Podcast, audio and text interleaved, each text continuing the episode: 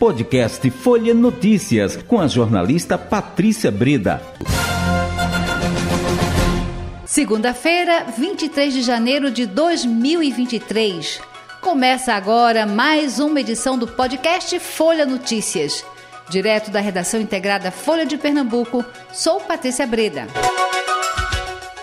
Papo agora é política e é com ela, Pupi Rosenthal, que é repórter de política e economia do Folha de Pernambuco. Vamos lá, que temos muitas notícias a serem contadas no dia de hoje, né? Que a gente viu esse final de semana, que foi a questão do que está acontecendo com o povo Yanomami, é, o povo indígena que a gente deveria respeitar tanto, né? Exato. Como o, pessoas que estavam aqui muito antes de nós, Exato. aqui no Brasil, Sim. né? Os como são chamados é, respeitosamente povos originários. Uhum.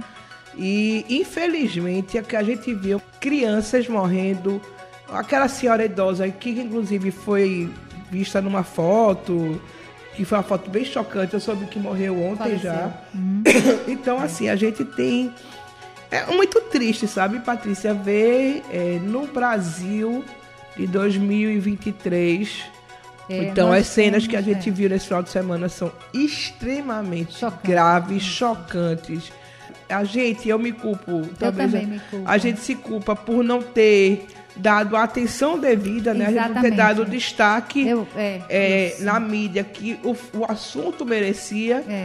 Porque a gente estava passando por um processo político que era ou aquilo, ou a continuidade desse regime, ou uma, uma mudança. Então, é, a gente não tem como não dizer que não houve culpa, houve culpa. Ô, Pupi, me perdoe eu estar tá interrompendo você, porque eu também estou tão indignada com essa história e também com esse sentimento de culpa, porque eu acho que, assim, é, todo mundo sabia, tem vídeos, né?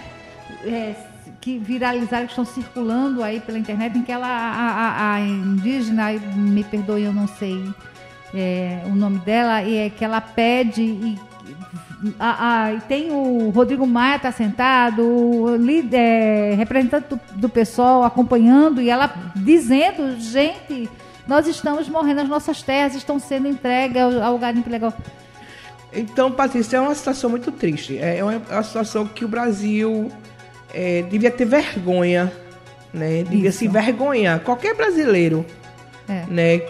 Se envergonhar, porque eu tenho vergonha daquilo que está acontecendo com os povos indígenas. Eu tenho muita vergonha de ver que a gente vive no país onde as pessoas são tratadas desse jeito. Horrível. E, né? assim, e, uma, e uma situação, por exemplo, essas crianças com esse, nesse nível de desnutrição provavelmente muita coisa não vai ser recuperada, né? A gente falava tanto quando eu era pequena, né, Patrícia? Você falava tanto da situação das crianças na África, é. né? E que era tratado como terceiro mundo, Isso. né? É, submundo, coisa crises, assim. Mas crises humanitárias, crises né? humanitárias em países africanos. E, é. e hoje a gente está vivendo isso aqui dentro do Brasil, que é um país de, não é de primeiro mundo, mas é um país é, em ascensão, em desenvolvimento, é. em desenvolvimento e é muito triste, né? A gente viver isso. E, e falando em Damares, Patrícia, é, só lembrando assim, algumas. Quem era muito ligada à ministra Damares, inclusive a trouxe para cá, para Recife, durante a campanha, foi a deputada, hoje deputada, era deputada estadual, hoje deputada federal é eleita, Clarissa Tessio, né? Clarissa Tessio, que tem uma trajetória bem polêmica, né? Das suas suas iniciativas. Uhum. É, é, Clarissa Tessio foi responsável, por exemplo, por um aço que eu, que eu também repudio bastante, sempre repudiei, tenho uma posição aberta, que foi ir para a porta de um hospital de uma criança de 10 anos que uhum. tinha sido estuprada pelo padrasto, acho eu que acho. padrasto, isso. Que estava grávida, era uma criança de 10, 11 anos. É. E eu, te, eu tenho uma irmã que é médica obstetra que dizia a mim, inclusive a professora do CISAN, dizia a mim que é uma criança que sofre grande risco de vida se for levar a sua gravidez a termo. E foi pra, a menina veio para cá para fazer um aborto legal, um aborto previsto na legislação, que em caso de estupro, e na verdade duplamente legal, porque é estupro e, e gera risco de saúde de vida mãe. Né? São duas, dois respaldos jurídicos e ela foi para a porta do hospital para é, tentar impedir. Isso. E a gente soube agora há pouco que o Supremo, foi um pedido da PGR, no caso, o Supremo mandou abrir um inquérito, dos vários inquéritos que estão sendo. É, são, estão em, em, em, andamento dentro do Supremo é, em relação aos atos do dia 8 de janeiro, né? É, foram seis novos inquéritos abertos hoje, dos, dos quais três para a, investigar a participação de deputados federais eleitos naqueles atos. E entre os deputados eleitos, três casos são está Clarissa Tércio de Pernambuco. Né? Um outro é do Ceará, um outro é do Amapá e Clarissa Tércio é a deputada de Pernambuco representando o Estado junto aos inquéritos do Supremo Tribunal Federal sobre os atos do dia 8, que deixaram um abalo, vamos dizer um abalo, mas deixaram um rastro bem complicado na nossa democracia, né? Uma coisa que a gente não uhum. quer, espera que nunca mais se repita. E também no próprio patrimônio público, né? A gente tem ali um, um dano é, impensável no patrimônio que não vai mais retornar. Né? A gente sabe que está tentando fazer alguns ajustes, mas são danos ao patrimônio histórico-cultural do Brasil que não volta mais. A gente sabe que lá no dia 1 agora de fevereiro, os deputados federais e estaduais eleitos vão tomar posse, inclusive ela. Então a gente realmente espera que a investigação e, se for o caso, as devidas punições ocorram de Exato. forma célere. Uhum. É concordo com você. O, e ela é, é federal e, se eu não me engano, o esposo dela também, estadual, também está envolvido, não é? Isso, Teria isso. se manifestado a favor do... No caso dela, é, a gente só explica que no caso dela é a Procuradoria-Geral da República que pede ao Supremo pela condição dela de ser deputada federal, né, eleita e diplomada. É, no caso do marido, teria que o, o, Ministério Público Federal aqui em Pernambuco, Pernambuco, também fazer a mesma denúncia. Eu não sei se é junto ao Tribunal de Justiça ou se junto ao, ao STJ. Uhum. Mas caberia ao Ministério Público Federal de Pernambuco ou do DF fazer esse tipo de. Acho que o Ministério Público do DF fazer uhum. esse tipo de, de, de denúncia à Justiça nós temos um histórico libertário, né? Exatamente, a gente tem tanto orgulho, né? É, da nossa Revolução Pernambucana, é... quando a gente falava de democracia. Confederação do Equador, não é? Com Frei Caneca. E o que a gente buscava naquela época era justamente uma república, uma democracia, né? A gente buscava a democracia naquele momento, uma democracia é, daquela forma, na, naquela situação daquela época, mas era uma democracia, era um fortalecimento de um Estado independente. Mas vamos mudar de assunto. Vamos, vamos lá. Hoje a gente recebeu aqui, aqui na Rádio Folha, no programa Folha Política, o deputado estadual João Paulo Costa, que é do PCdoB.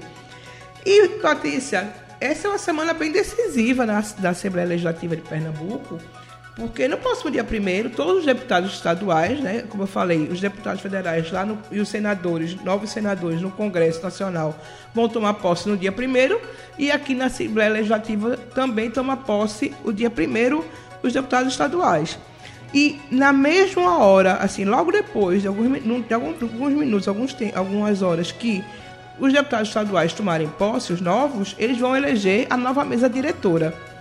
É, a gente sabe que hoje a, a, a, Assembleia é presidida pelo deputado estadual Heriberto Medeiros, mas que no dia primeiro Heriberto Medeiros deixa a LEP e vai tomar um assento na Câmara dos Deputados lá em Brasília. Então tem muita briga, né? As, as disputas internas estão muito grandes. Normalmente é, se busca ter um, um, presidente da LEP mais alinhado com a governadora, nesse caso com a governadora Raquel Lira. Então, a gente hoje tem dois nomes sendo colocados nessa disputa, que é, são os deputados Álvaro Porto e Antônio Moraes, mas uma disputa que já começa também a acontecer, que talvez seja tão importante quanto a presidência, que é a primeira secretaria. E a primeira secretaria que cuida vamos dizer, do dinheiro da LEP, né? De todos os repasses do, do, do décimo, que não é pouco, né? Uma parte da receita do Estado vai para necessariamente para a LEP. Então é o primeiro secretário que cuida da. é o, o dono da chave do cofre. como a gente fala, né?